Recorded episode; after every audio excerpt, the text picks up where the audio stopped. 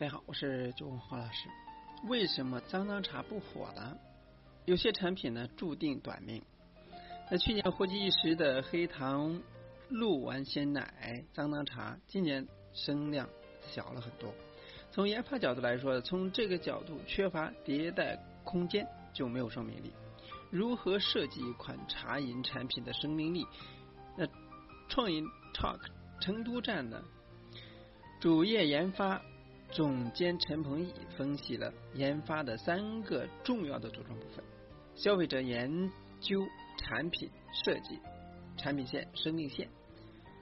那今天的整理发布一下：消费者需求分析，买奶茶买的是什么呢？消费者需求的模式分析，要了解消费者对产品真正需求的地方，需要深挖一些产品内核的基因。最基本的需求其实就是口味和健康。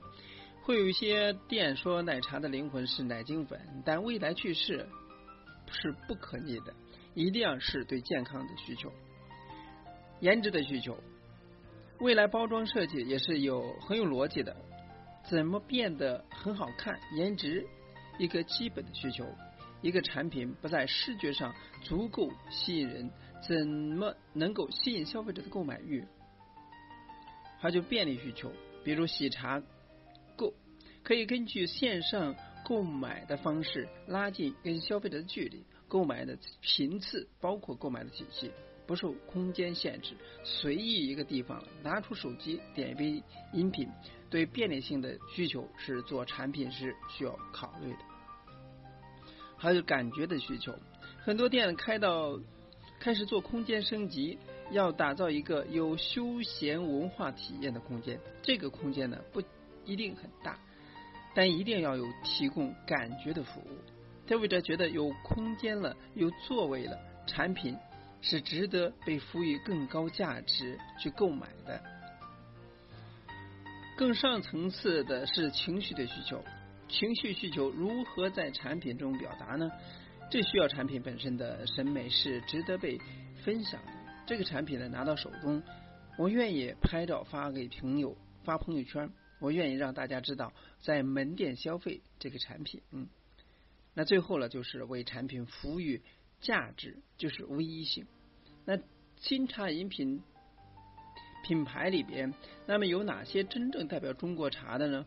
消费者想要喝一杯茶的时候了，会选择哪个品牌？这个。是品牌最后通过产品赋予最高层次的价值，所以呢，消费需求的研究是要从产品定位就梳理清楚的。那好的产品设计建立在消费者的洞察上，一个产品要做到什么都是最好的状态吗？不一定，一定不是。那把产品中某一个优势放到最大。你的产品就足够有特点、有个性、有生命了。所以产品设计环节呢，最开始要满足和发掘产品本身的良好基因。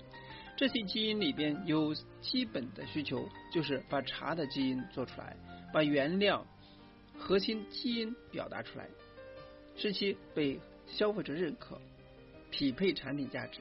另外呢是消费者满足感。书意烧仙草呢是提供了一个案例，半杯都是料。那这个满足感符合产品设计细化里面的基因。消费的场景化与互动化是更深层次的，需要去做一个空间类型的店，强调服务品质，在和消费者互动中把消费场景化做出来。第三是打造产品的持续生命力，最后是产品的生命力。怎样理解呢？举一个例子，比如说脏脏茶，算是热潮性产品，在一定时期内收割了价值，但是它可以持续吗？它有真正发掘产品本身有价值内核基因吗？有持续生命体现吗？确实没有。在生产品生命线里边，一定要避免时尚流行性的产品。为什么呢？因为消费者追求新事物，追求产品。迅速迭代，但这种时尚类型的产品呢，究竟在整个产品结构当中有什么存在呢？它可以做一个补充性分类，但一定不是核心产品。还有一个风格性的产品，这个类型的产品呢有很强的生命力，而且一旦形成这个风格，就会变成标签延续下去。在我们自己主业品牌在产品设计里边，我会把这些类型产品呢作为主力产品线，因为市面上没有人去做，或者说别人没有办法做，因为它有很多品牌基因在里边，代表你自己品牌特色产品模式，可以定义成风格性产品。那最厉害的是。呃，扇贝型产品这种产品呢，具备自身迭代的能力，本身会不停的更新。举个例子，茶颜悦色的幽兰拿铁，都觉得听名字挺特别，但主要结构就是茶加奶，但它会不断的迭代，要保持这个产品足够好，足够有记忆点，每天不停测试，不断的累加后，产品会形成自己很长时间的生命。那对于产品生命力的研究，我们回到原点，会看到这个产品在产品线里是否在宏观的光状态下有较强的生命力。这时我就要做一个产品的分布与选择，不保证所有产品都是有风格型的产品，但风格型的产品呢，我一定要有，并且呢，我花很大时间和精力去做这个事情，也不能保证所有产品都是扇贝型的产品。但经过分析之后，发现我某款产品卖的好，那我就可以不变化了。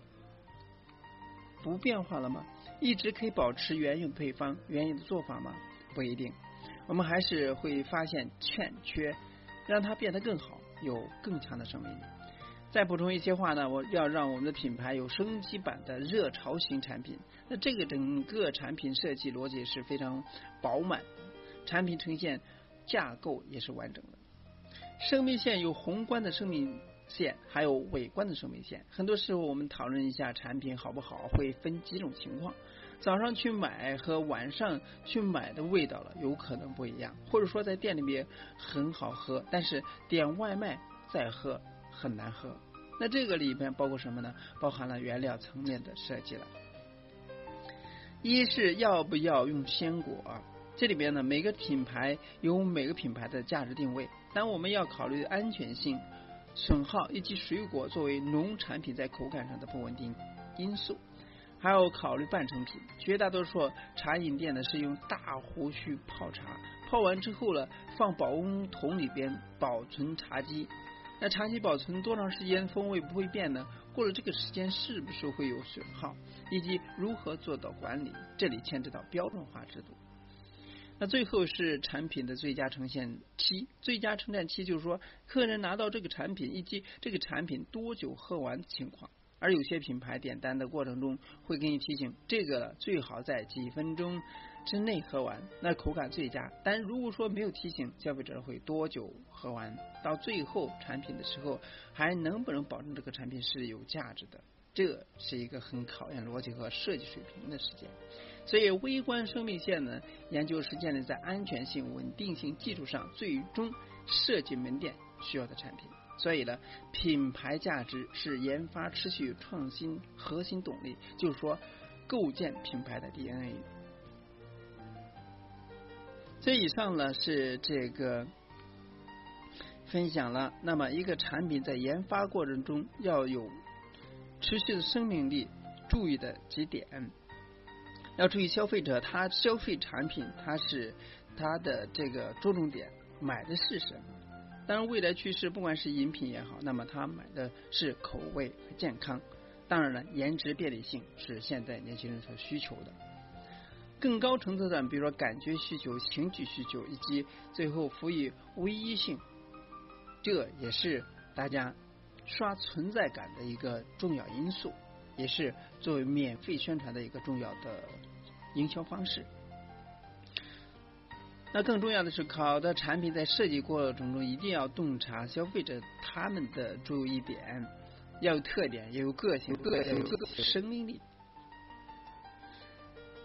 最终呢，就是达到产品的持续生命力的，要从这个长远去考虑，不仅它产品的核心产品，它的风格性以及。它的自身的扇贝型的自身迭代能力要强，要打造自己的爆品，同时呢要不断的更新，不断的完善，让大家记住它。还有就是说，从啊微观生命线和宏观生命线两方面去考虑，那产品的饮用时间和呃，不管是在店内喝还是外卖，都要让客人感受到产品的优点，这是需要去考虑的。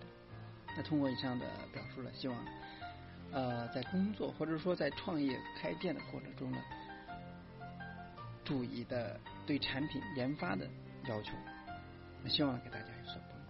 今天的到这里，咱们下次。